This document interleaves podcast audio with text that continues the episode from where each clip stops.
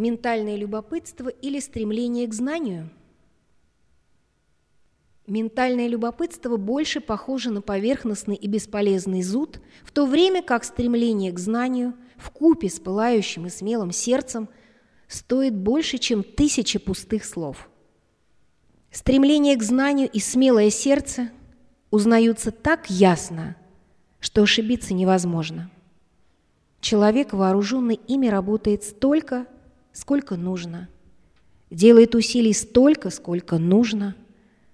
Он не впадает в уныние, возвращается к совершенным ошибкам, чтобы исправить их, и повторяет заданные упражнения, пока не достигнет хотя бы некоторого совершенства.